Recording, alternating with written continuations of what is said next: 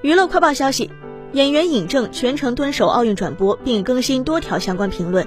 对于其中一个舞蹈节目，他直接发文：“怪物猎人，我服了。”表示自己压根看不懂奥运会开幕式的艺术表演。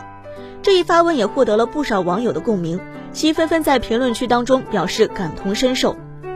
据悉，这支独舞为东京奥运会开幕式特别节目，是为了给在疫情当中去世的人们进行致敬的部分。